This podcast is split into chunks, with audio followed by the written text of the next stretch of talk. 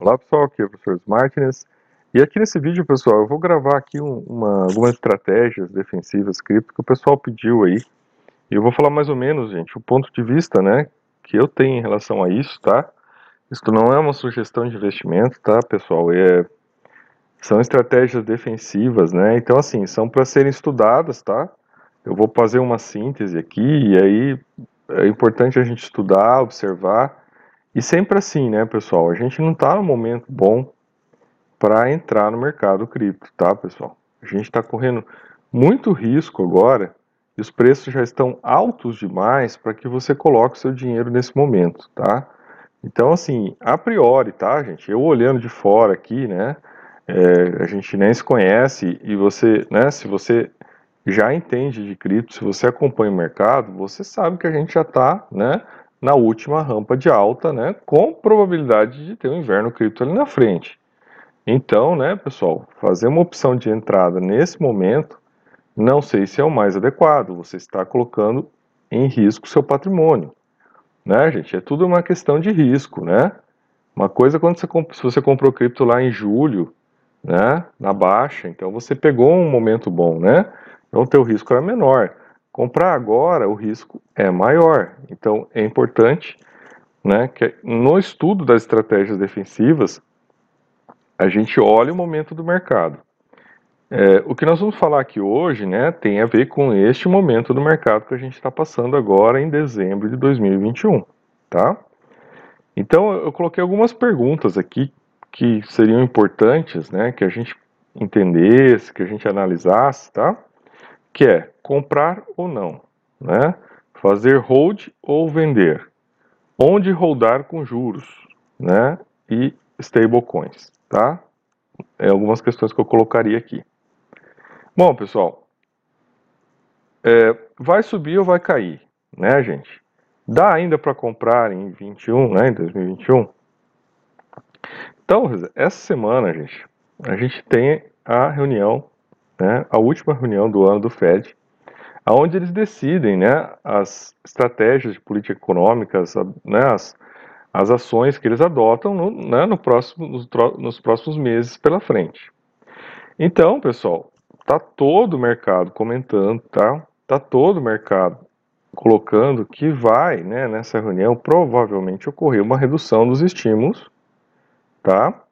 Uh, preparatória para um eventual aumento de juros, né, em meados do ano que vem, nos Estados Unidos. Então, gente, esse é um dado importante. Até quarta, as reuniões, né, agora são aqui no meio da semana. Então, quarta até quarta-feira, a gente já vai ter uma noção exata de como é que vão ser essas reduções. Por quê? Porque é, o Fed americano ele está colocando, gente, estímulos na economia, né? Até outubro era 120 bilhões de dólares por mês de estímulo na economia. Então vocês imaginam o impacto que isso teve no preço de todas as coisas nos Estados Unidos, né?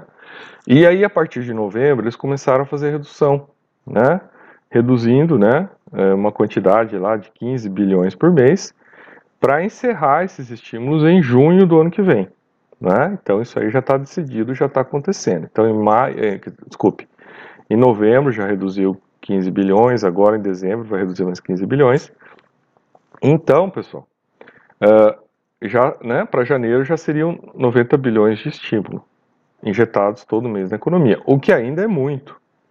Então, pessoal, o que se espera é que essas reduções elas acelerem e passem a ser feitas em dobro, ou seja, que em janeiro já se reduzam mais 30 bilhões, em fevereiro mais 30 bilhões, e em março encerraria né, os estímulos na economia com os últimos 30 bilhões injetados na economia. Ou seja, a partir de abril de 2022, não há mais estímulo injetado na economia pelo Banco Central Americano.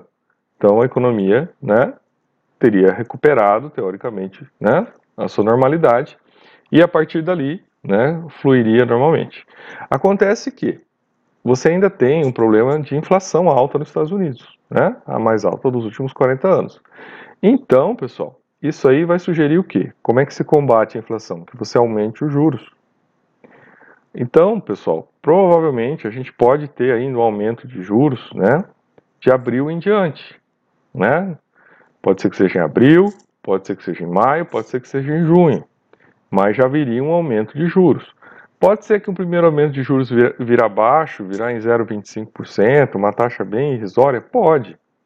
Mas isso não é certeza, gente, porque isso aí depende de como a economia né, vai funcionar, como a inflação irá né, acontecer nos próximos meses nos Estados Unidos. Então, é, é uma coisa que precisa né, se, se observar. Fato é que, né, pessoal, se os estímulos realmente acabarem, né, pessoal, e a inflação subir, as pessoas vão ficar sem dinheiro e não tem, né, gente, injeção de recursos para investir em capital de risco, em investimento de risco, que é o caso das criptos.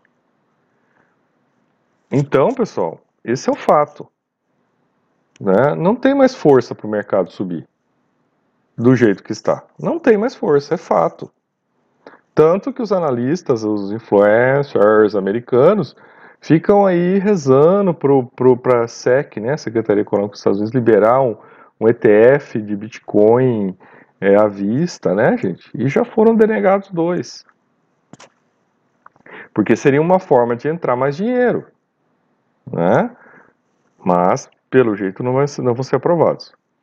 Aí, pessoal, essa é a primeira, primeira questão. Tá? Então não tem mais potencial para aumento de acordo com o mercado atual. Não tem mais recurso para entrar. Né? Levando em consideração que o Bitcoin precisa de mais gente botando dinheiro para o preço subir. Segundo fato, ciclo do halving do Bitcoin, tá, gente? Então o ciclo, o Bitcoin ele tem uma, uma estruturação de ciclos de quatro anos e que a cada quatro anos você diminui, né, a remuneração dos mineradores, né, pessoal? Então a gente teve né, uma, um, um, ciclo de halving que terminou em 2020 e 2021 começou outro. É o primeiro ano. Todo o primeiro ano de ciclo, né, como, como acontece essa redução na remuneração dos mineradores, a tendência é o preço subir, Bitcoin. Né? E aí o que acontece? Uh, sempre tem um ciclo de alta no primeiro ano, é esperado isso. E depois dos outros três anos, que seria 22, 23 e 24, se espera um ciclo de baixa. Aí vejam, pessoal, tudo quando interessa para os influencers, né? Quando interessa, eles falam toda a historinha de como é que funciona o Bitcoin, que olha só, é um ativo, né, deflacionário, tudo, tudo isso é legal. Só que na hora de falar do ciclo, aí fica quieto, né? Os mais honestos os mais honestos reconhecem que ano que vem a tendência é mercado de baixa. Né, gente? Mas não esperem, né? Não esperem que os picaretas façam isso, que eles não vão fazer. Outra coisa que eu colocaria aqui para vocês pensarem, né? Que é tudo uma questão de risco, né, gente? É momento e é risco. Então, nós estamos no momento de maior risco de que o mercado, na verdade, não suba, mas ele caia. Ah, pode subir? Pode. Em janeiro é provável que suba, porque é um mês que as pessoas estão com mais dinheiro, né? Que as empresas já né, é, pagaram lá os dividendos, né? As pessoas receberam gratificação no final do ano nos Estados Unidos. Então tem a possibilidade que suba, né? Então, ok. Há uma expectativa, né? De que janeiro suba, que fevereiro tenha também algo bom. Então, provavelmente pode subir, tá, pessoal? E, ó, gente, expectativa que suba. Mas isso não é certo. Né? Os influencers aí, os picaretas aí, o plan bullshit falou que ia estar 100 mil dólares agora o Bitcoin. Não está, gente. Está metade. Então, pessoal, né? Riscos. É, as coisas que eu falei antes trazem mais risco, não é? é até onde que cairia o Bitcoin, gente, no inverno cripto esperado, tá, pessoal? Né? É, se fala em 20 mil dólares, que seria o piso esperado, né, numa correção aí do Bitcoin, tá, pessoal? Que seria então um sinalizador mais certeiro de que nós estamos realmente no inverno cripto, né? Então esse seria um bom sinalizador para a gente falar, opa, daqui para frente, né, a coisa vai andar de lado mesmo, não vai subir mais. É, veja, pessoal, esse é um sinalizador mais certo, tá, gente? Ah, Agora veja, quanto mais longe desse valor, ou seja, quanto mais caro ele esteja, né? Agora está aí por volta de 50 mil, mais risco de que ainda tenham correções até a gente chegar nesse mercado desse inverno cripto. Bom, gastei 10 minutos para explicar isso porque é importante, porque às vezes quem está assistindo esse vídeo aqui não nos acompanha, não sabe, né? Que a gente já está meses falando aqui dos riscos das coisas. Então, pessoal, esse aqui é um vídeo para quem está chegando agora, né? E para quem tá, né, gente, quero tomar um apanhado assim de choque, tá, pessoal? Até se você estiver assistindo e quiser recomendar algo técnico que eu não estou vendendo nada para ninguém aqui, seria isso aqui, tá, pessoal? Aí veja só. Se você já entrou, tá? Então, no slide anterior, gente, eu vou, a minha recomendação aqui é não entre. Essa é a minha posição. Eu não vou entrar mais, tá? Eu não vou entrar mais. Agora, se você acha que vale a pena correr esses riscos, né, aí é uma questão de que é uma avaliação que você tem que fazer. Eu não vou entrar mais, né? Então, isso não é uma sugestão de investimento, estou falando da minha posição, dos dados de realidade, gente, dos dados técnicos que eu estou trazendo aqui. Beleza? Bom, pessoal, mas para quem já entrou, tá? Se você já entrou, você faz, né? Pô, daqui para frente, será que cai, será que sabe, será que eu vendo, será que não vendo? Eu acho que assim, pessoal, é, já falei nos outros vídeos, vou repetir aqui. Se o preço subir em janeiro e fevereiro a um patamar que nas minhas contas, tá, pessoal? E aí você tem que fazer as suas, porque depende do valor que você pagou, né? O Voepa acha que quando chega a 100% do que você pagou, você tem que vender para tirar né, metade do dinheiro que é você reaver o que você investiu. Uh, então, acho que assim, gente, ó, se você comprou caro né? Aí já é uma outra situação. Porque se você comprou caro, pode ser que agora, nesse momento, você esteja no negativo. É, e aí, galera, eu acho que assim, não se deve vender nunca no negativo, tá? É, não sei, pessoal, eu acho que assim, eu tô falando de criptos sérias, tá? Se você botou numa cripto maluca aí e descobriu que aquilo era scam, Aí, cara, você tem que tentar salvar o que você tem, tá? Mas eu não estou falando disso. Eu estou falando aqui, ó, de criptos que são entre as 10 primeiras, tá? As 10 mais reconhecidas pelo CoinMarketCap. Na verdade, eu estou falando aqui, ó, das tirando o Bitcoin, né, que não paga nada. Eu estou falando aqui para vocês das quatro que vêm depois do Bitcoin. Tá, pessoal? Então eu estou falando do top 5 das criptos. Por quê? Porque é mais seguro você trabalhar com essas criptos que estão no top 5, né? Então, ah, pô, se a ADA sair e entrar a Polkadot, aí a gente muda o pensamento aqui, né? Mas ainda estou falando do top 5, já das 5 maiores criptos. Estou tirando o Bitcoin porque ele não paga juros, né? Não faz, ela, ele não é uma vaca leiteira no sentido de estar tá dando frutos, né? Tá dando juros para você enquanto você deixa lá no stake, tá? Então, acho que assim, pessoal. Se você comprou caro, né? Eu acho que em janeiro, fevereiro subir, você tem que avaliar se não é hora de cair fora, né? De vender alguma coisa aí, de realizar, recuperar a tua grana. Se você, né? Comprou caro e você viu que melhorou, conseguiu recuperar a tua grana, ganhar um pouquinho, gente, olha, eu tiraria alguma coisa, tá? Eu estou esperando, se, né, se subir o valor que eu acho, não tô, ó, gente, eu não tô olhando lá pro teto do que o pessoal fica falando, que vai chegar, né? Eu tô olhando para um valor médio. Né? Então, por exemplo, se você tá lá, né, olhando para o Bitcoin a 100 mil, né, pense no valor médio de 75. Claro que, gente, aí vem o outro risco, né? É o risco de você não pegar, vamos dizer que ele chega a 85, aí você perdeu 10. Gente, tudo é risco, pessoal. Toda decisão equivale a um risco, né? Agora, quando você está no negativo perdendo, é uma coisa. Quando você está no positivo ganhando, aí é outra coisa, porque aí vale a pena você pensar, pô, eu já ganhei bastante, né? Então, se você já ganhou, por exemplo, 30%, 40%, 50%, gente, né? E você sabe que pode ter um bear market, né? que pode ter, né? Não dá para ter certeza, mas pode ter um bear market.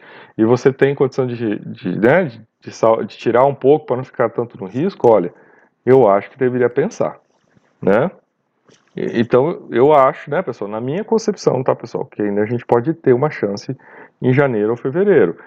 Depende do que acontecer na quarta-feira, né? Depende do que tiver na reunião do FED, tá, pessoal? Tudo isso depende de fatores que são externos a essa análise que eu estou fazendo agora para vocês, né? Estou fazendo essa análise no domingo à noite, né? De madrugada, de domingo para segunda-feira, né? Do dia 13, 13 de, de dezembro. Esses são os dados de hoje, tá? Então, eu acho que é o seguinte, vender no prejuízo não é certo, tá? Eu acho que aí você tem que passar para aquela técnica, né? que muitos influencers acabam falando, que é o que? Fazer o hold. Né? Então você faz o hold, né? Só que o problema é que eles ficam jogando as pessoas para comprar caro, né? Aí a pessoa só tem, a única saída que a pessoa acaba tendo, tem que fazer o hold mesmo. Né? Quando certo é o que? Você comprar barato e quando tiver caro você vende. Aí você sai e você espera cair de novo e você compra, que é o que as baleias fazem. Vamos lá, gente. Uh, então, vamos dizer, né, pessoal, que né, não chegue no valor em janeiro que você está esperando, né? Que, né, que você veja que você ainda pode estar no negativo se você comprou errado, né, pessoal? Infelizmente, agora, né? Então, o que que eu acho? Aí eu, né, fazia o hold, né? E, pessoal, se prepare, né, para ficar em hold aí dois, três, quatro anos, tá? Infelizmente é o que pode acontecer. Né? Então, é aquilo, né, gente? É mercado de risco. Por isso você tem que tomar cuidado na hora que você vai entrar. Porque você pode ficar preso 3, 4 anos aí até recuperar o preço que você pagou. Bom, aí, gente, o que que sobra então? Pô, né? Não vou vender no preju. Claro, se você achar que vale a pena vender no preju, é uma opção sua, né? Uh, aí, gente, olha só. Se você tiver numa cripto que não, que não vai te dar né, o Proof of Stake, né, gente? Que é essa, né? O tipo de mineração que paga, né? Paga juros para aqueles que deixam lá o dinheiro aplicado. Uh, você pode avaliar fazer um swap, né? Nas corretoras para uma cripto que, que faça isso. Então, você pode trocar, por exemplo, né? Eu fiz isso, né? troquei Bitcoin por é, BNB, tá? Isso não é recomendação de investimento. Então você vai lá, né? Você procura lá um negócio lá que você possa trocar, né? Você não precisa vender o Bitcoin, converter em, né? Em dólar para depois trocar por por BNB, né? Eu fiquei esperando lá, eu fiquei vendo uma cotação lá, né, gente? Quando eu fiquei esperando assim, né? Quando o Bitcoin subiu e o BNB caiu, né? Para aumentar a diferença de preço entre eles e aproveitei aquele momento para fazer a troca, né? Porque mais ou menos eles mantêm um preço, né? Uma, uma equivalência de preço entre eles. Né? Então, quanto maior a diferença de preço entre eles, na hora que você vai fazer esse negócio de troca, né? Se você quer, por exemplo, né? Poder pegar mais BNB na hora que está vendendo Bitcoin, você fica esperando lá quando dá mais diferença do preço entre eles. Eu consegui pegar no momento bom e eu vi que valia a pena, né? E fiz a troca porque porque eu sabia que o BNB é uma vaca leiteira, né? Que pelo menos paga 14% ao ano de juros. Então era muito mais interessante partir para o BNB, né? Avaliando que se tiver alta, gente, o BNB vai subir também, porque a expectativa do BNB, que hoje está lá em torno dos seus 550 até 600, a expectativa é chegar a mais de mil dólares, né? Expectativa, tá, pessoal? Assim como a expectativa do Bitcoin é chegar a 100 mil. Então, quer dizer, Bitcoin está lá entre, né? 50 mil, ó. Bitcoin está entre 50 mil. Imagine a correlação com o BNB em torno de 500. Expectativa do BNB é chegar a mil, dobrar expectativa do Bitcoin é chegar a 100 mil, dobrar. Então, tá na mesma, né? Só a diferença é que né, no BNB tem 14% de juros ao ano, cara. Então, assim, não, não tinha outra lógica melhor que essa. Agora, veja, galera, não, isso não é sugestão de investimento, volto a falar. Nós estamos trabalhando aqui, olha, dentro de um contexto de tentativa defensiva de atuar, tá? E aí você vai ter que fazer o seu dever de casa e estudar um pouco mais isso para você ter mais segurança do que você vai fazer, tá, galera? Por favor, faça isso com calma, com cuidado, tá? É, a, a, a, tudo tem risco, né, gente? Tudo tem risco, né? Ah, pode, pode dar, um, sei lá, um pif na Binance o BNB cair lá para 10, para zero, gente. Sei lá, entendeu? Tá, é, é, é, hoje é a terceira cripto, mas e aí, né? A gente tem que estar tá sempre avaliando o risco, certo? Bom, aí, galera, agora vamos falar, né? Que é uma coisa que a galera perguntou, né? Então, ó, a gente está avaliando a circunstância que é a seguinte. Primeiro, ó, os pontos que a gente já conversou aqui. É, não entrar mais com esses preços que estão agora, tá, gente? São muito arriscados, né? Se você quer entrar, você tem que esperar dar um outro flash crash como a gente teve aí, tá? Só assim que talvez valha a pena entrar. Se não, não entre, tá, pessoal? Não coloque seu dinheiro em risco. Coloque aí num tesouro direto, tá pagando 10, quase 10% de juros ao ano, mais a inflação, galera. Tá? Bom. Então você, né, já tá no mercado, né? Aí, é aquilo que a gente tem que avaliar. Se subir, já comece a, a verificar quanto e né, o que, que você poderia vender se subir, né? Por quanto que você poderia vender e já comece a pensar nisso entre janeiro e março, né? Para você já tirar alguma coisa e já salvar alguma coisa, beleza? Terceira coisa, né? Tá, mas e se não subir, se eu tiver, e se eu fiquei preso, eu vou vender com prejuízo, né? Não acho interessante vender com prejuízo se você tiver numa cripto dessas, né, criptos decentes, né? As outras você vai ter que fazer avaliação, não, não sei dizer, tá, pessoal? Não sei dizer realmente. É, eu não, como eu trabalho com estratégia defensiva, eu não fico arriscando com criptos desconhecidas, tá, pessoal? Eu não, olha, eu não entro nessa. Eu prefiro comprar uma boa cripto com preço barato. Aí sim tá tendo vantagem né? Ou menos risco, né? Vamos colocar assim. Tá, mas agora vai que não sobe, né? Que eu tô com as criptos aqui, eu não quero vender, eu não tô precisando, eu vou encarar, né? E eu não quero vender. Então tá, então vamos fazer hold, né?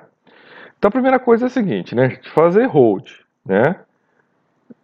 Com rendimento, né, pessoal? Fazer hold sem ganhar nada, eu acho bobeira. Eu acho que se você pode ganhar um jurinho aí, né? Vale a pena, porque, né? Você já está aí aumentando o teu patrimônio aí, né, pessoal? Renda passiva, certo? Agora veja, fazer hold dentro da corretora, por exemplo, dentro da Binance, vale a pena? Olha, pessoal, alguma coisa eu acho que você pode deixar dentro da Binance, mas você não deve deixar tudo dentro da Binance, né? Porque sabe lá o que pode acontecer com a Binance. Então, assim, se você está dentro da Binance, você vai lá na parte de Earn, né? E você pode aplicar lá, você tem os jurinhos competitivos lá, né? Que você aplica. As desvantagens são que você está dentro da corretora, né? Você não está com as suas criptos, se aconteceu alguma coisa com a corretora, né? Você foi. É, e você, às vezes, para ter um, um, juro melhor, você tem que travar suas moedas lá por um tempo, né?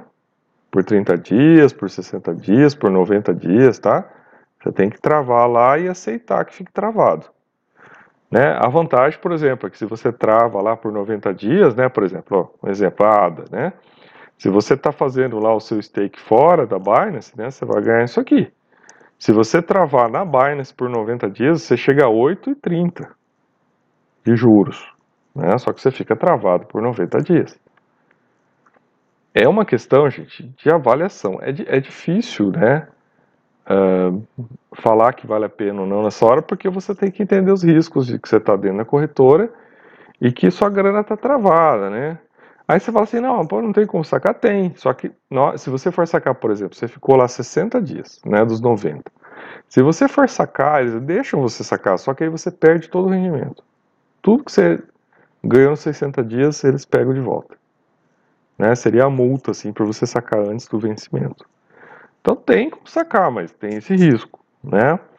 E tem essa questão de estar dentro da corretora, certo? Tem que entender isso. Mas dentro da Binance você já consegue aplicar, né? Você vai na parte de Earn lá, é super intuitivo, super fácil colocar a grana, tirar, não tem segredo.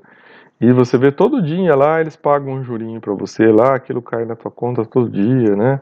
Para quem gosta de ver, né? caindo dinheirinho lá, é legal. Agora veja, pessoal, você também pode na Binance, tá, fazer o, o a, investir o, o Ethereum, tá, pessoal? Porque qual que é o problema do Ethereum? É que o Ethereum ainda, gente, ele está nessa fase de mudança. Então, pessoal, ele para você poder né, fazer o stake no Ethereum 2.0, que é o que vai vir na rede que vai vir, você tem que ter pelo menos 32 Ethereum. Né? E 32 Ethereum ao preço que está hoje, não dá. Né? Tá, tá feia a coisa. Então, pessoal, não, né, salvo se você está com muita grana, né, aí você pode fazer diretamente o stake lá na plataforma da, do Ethereum. Agora, galera, quem não tem, tem que usar a Binance, por exemplo. Aí o que, que você faz?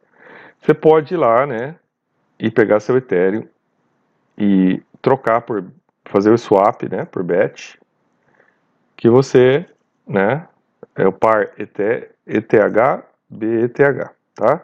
Você faz lá o swap, você vende o seu Ethereum e já pega o BET. Se você tiver o BET na sua carteira, você está já investindo, né? Você deixou no stake e ela vai te pagar pelo menos 4,6% ao ano, né, ou mais, dependendo aí.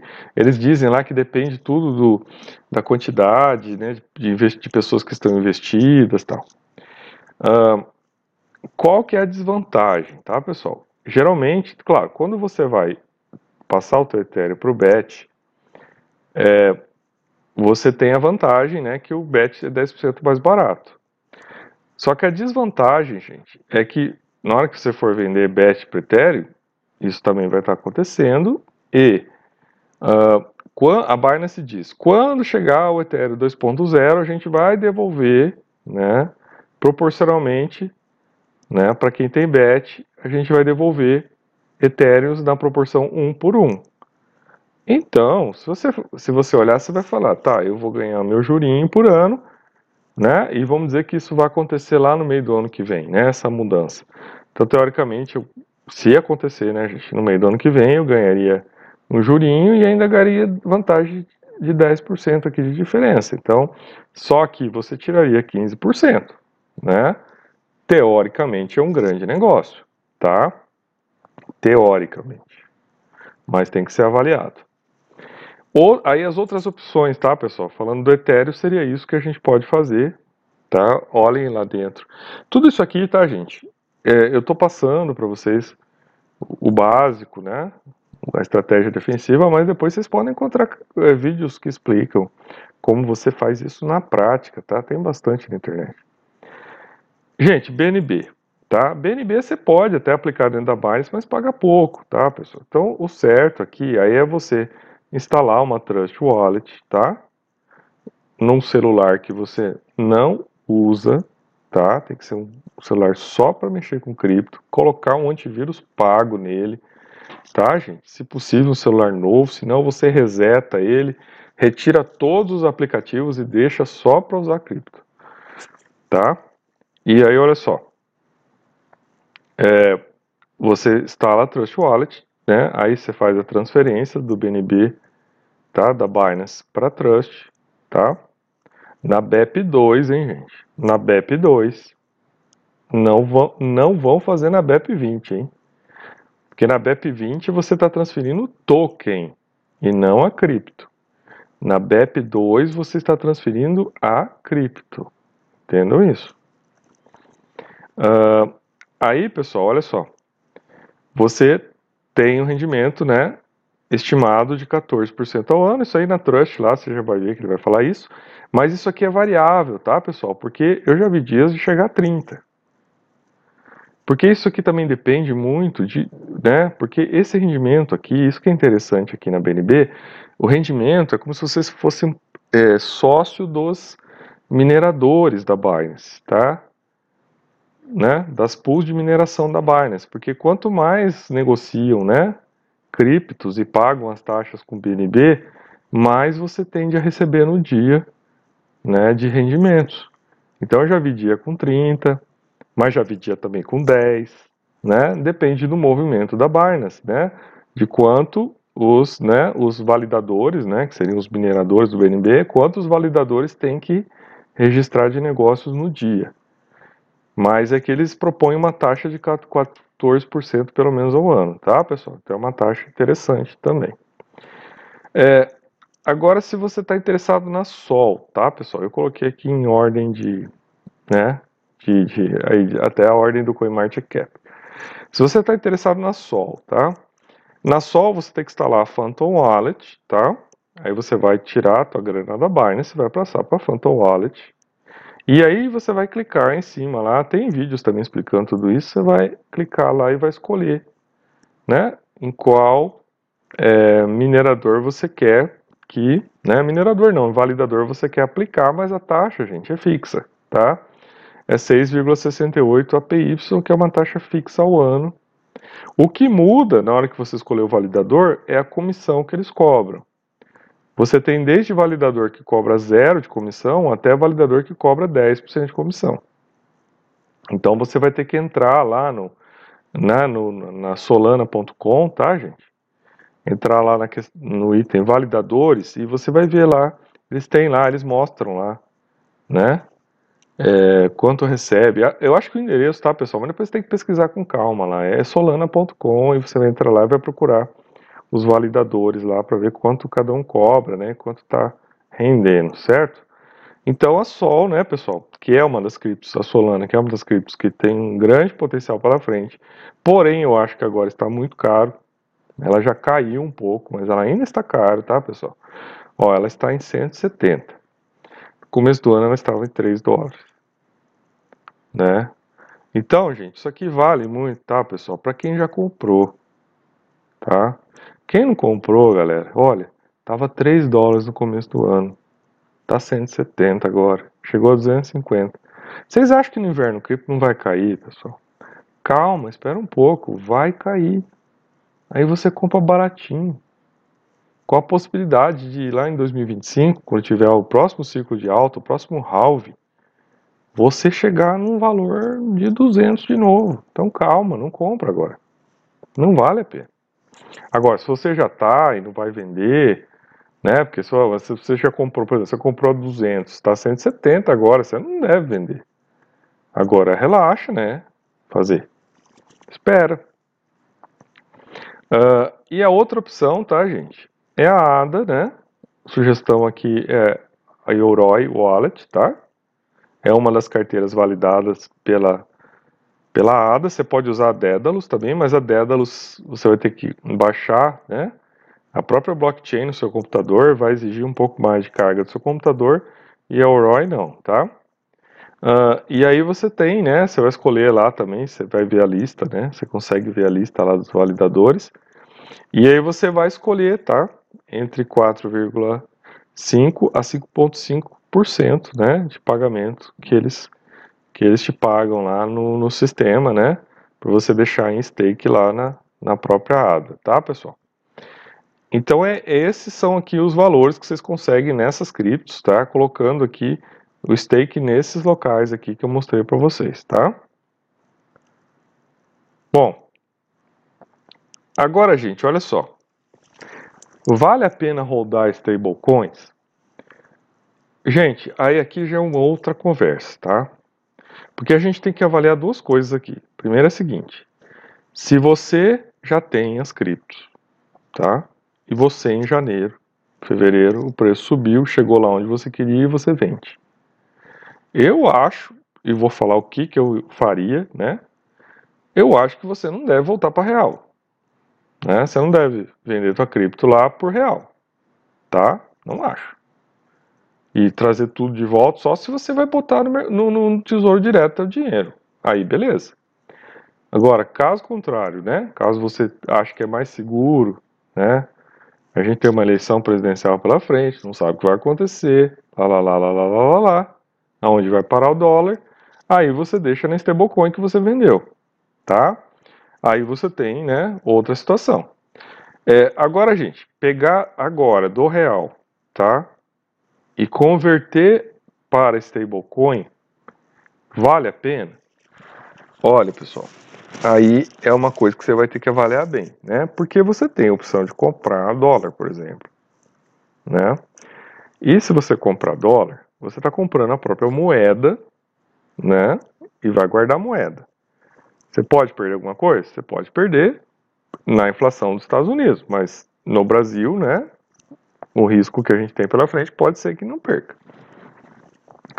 É, agora, se você colocar na Binance, se for lá comprar uma stablecoin, tipo o STT, o STC ou o BUSD, você está comprando uma, um token, tá? Uma cripto que é criada por uma empresa. Isto não é né, a mesma coisa de você ter uma nota de dólar. Você tem uma nota de dólar, você tem um dinheiro emitido pelo Banco Central Americano. Aqui você vai ter um token emitido por uma empresa, né?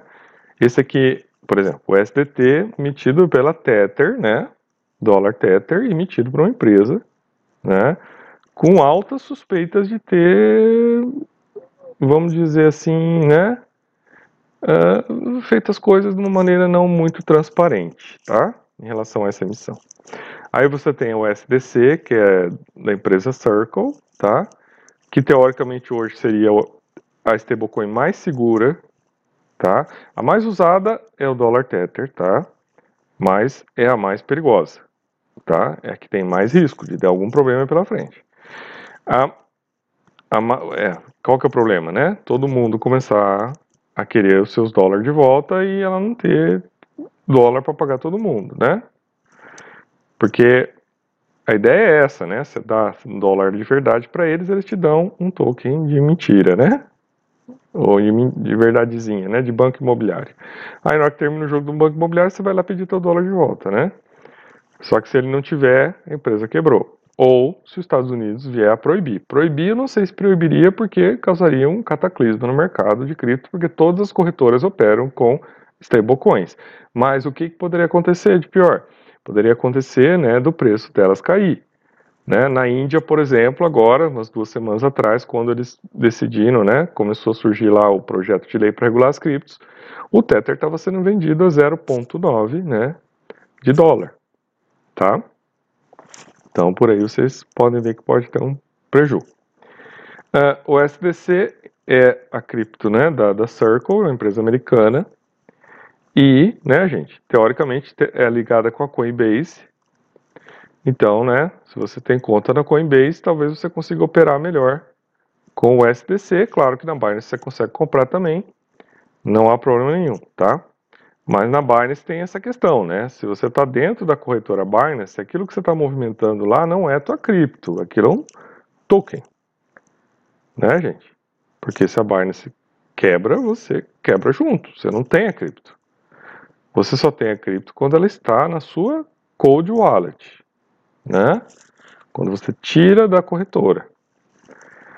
E aí você tem a BUSD, BUSD, né, gente? Que é o dólar da Binance, né? Que na verdade é emitido por uma empresa americana que chama Paxos, tá?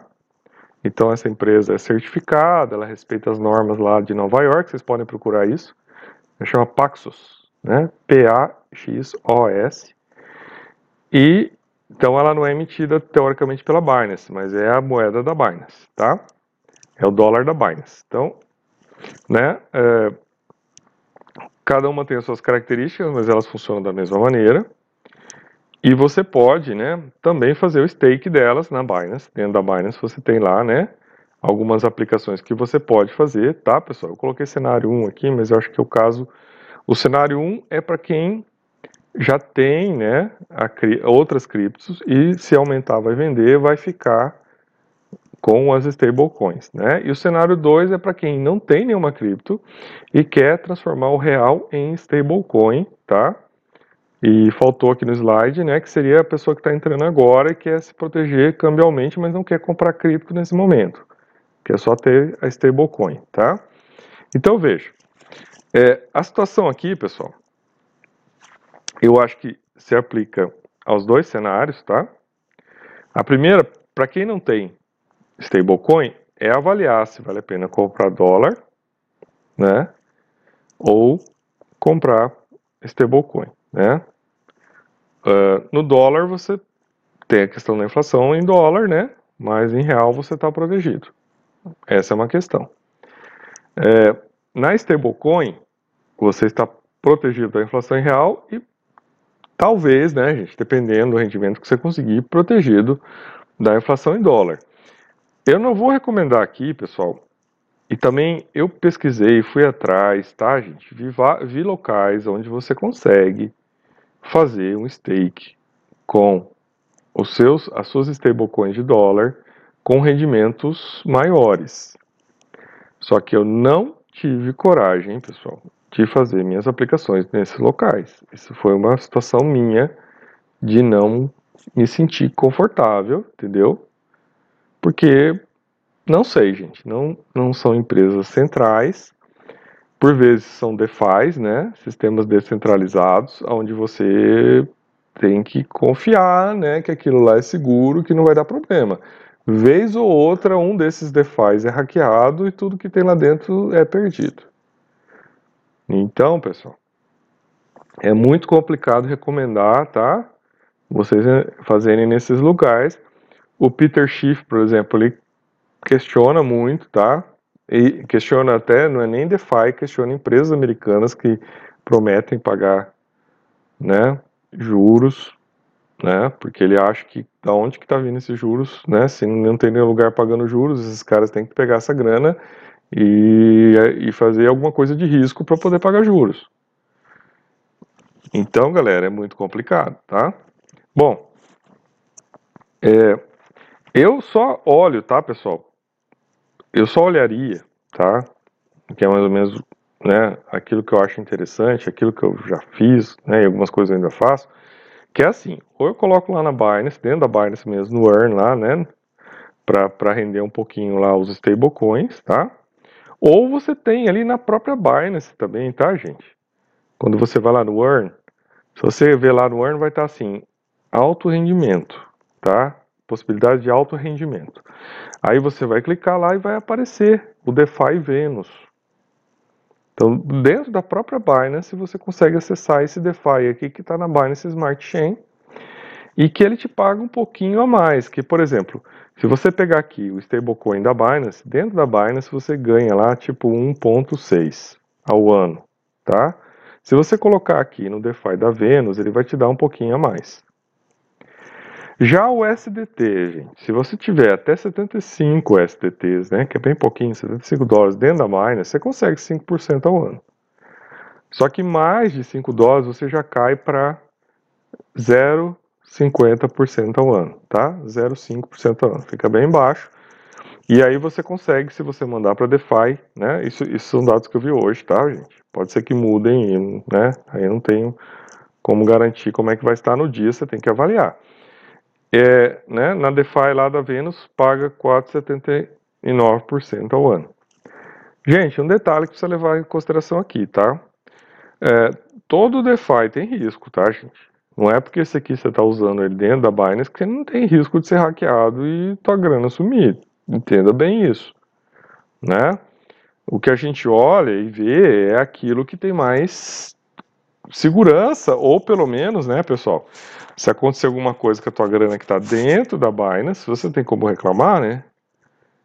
Diferente de você colocar no DeFi lá que não tem nada a ver com corretora nenhuma, e se aquilo dá pau, dá errado, o problema é teu, né? Aí você assumiu o risco, certo? Então, pessoal, eu acho que isso é o que a gente tem de melhor nesse momento para falar desse assunto, tá? É, veja, pessoal, como é mercado de risco, né? O mercado de cripto é mercado de risco, então a gente está exposto aos riscos. É, a gente sempre, eu, eu sempre vou frisar isso, pessoal, a gente sempre tem que agir defensivamente nesse mercado. Defensivamente significa, né, pessoal, que as nossas posturas, né, primeiro, a gente desconfia de tudo, né, desconfia até do que eu estou falando aqui, vão fazer pesquisa de vocês, isso aqui não é sugestão de investimento, vão ver se é isso mesmo, vão entender, vão tomar suas decisões, tá? E sempre num, com o pé atrás das coisas, gente, entendeu?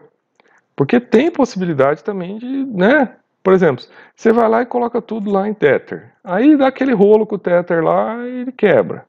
Você imaginou o que aconteceu? Aí você perdeu. Né? Ah, o SDC é segura, tá? Tem ligação com a Coinbase, né? É uma empresa americana.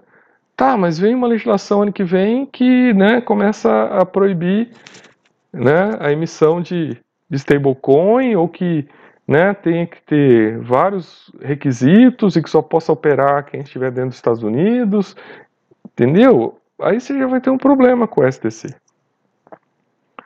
Aí vem lá, né, ou, ou dá um problema na Binance, aí você tem um problema com o outro aqui. Então, gente, tudo envolve risco, né? E quando tem risco, gente, as decisões nossas, é, eu acho que é importante, tá? E eu tenho pensado, tenho feito isso, a gente tem que diversificar. Porque aí você tem que espalhar as coisas, pessoal. Eu acho que eu até deveria ter feito um slide aqui falando sobre isso. É melhor você espalhar, né? Então espalhar, né? Espalha aqui, ó, para tudo que é lado, entendeu? Eu acho que isso é uma boa técnica, né? Espalhe um pouco para tudo que é lado. Às vezes você não vai ter o melhor dos juros, né? Mas você espalhou, né? Você fica mais garantido. Espalhe aqui também, entendeu? E é o que a gente tem para hoje, né, pessoal? Espalha, né, nas criptos diferentes.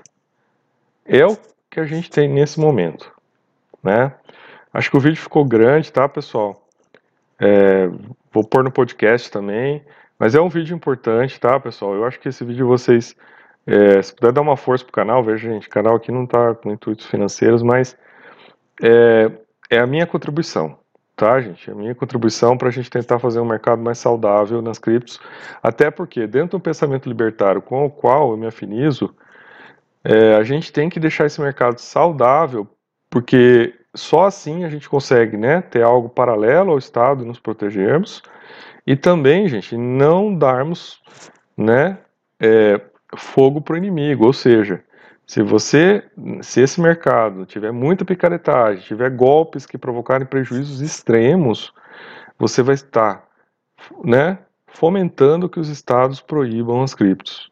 Vai estar permitindo que os estados usem esse argumento para dizer, olha, isso é só picaretagem, aí só tem golpe, vamos proibir isso aí de todos os jeitos. Então vejam, pessoal, ele está num risco muito grande.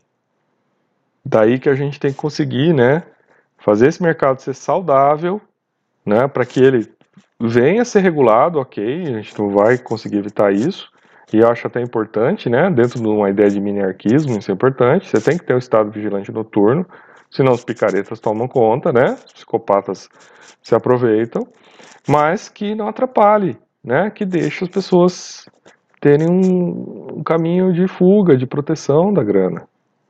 Certo, pessoal?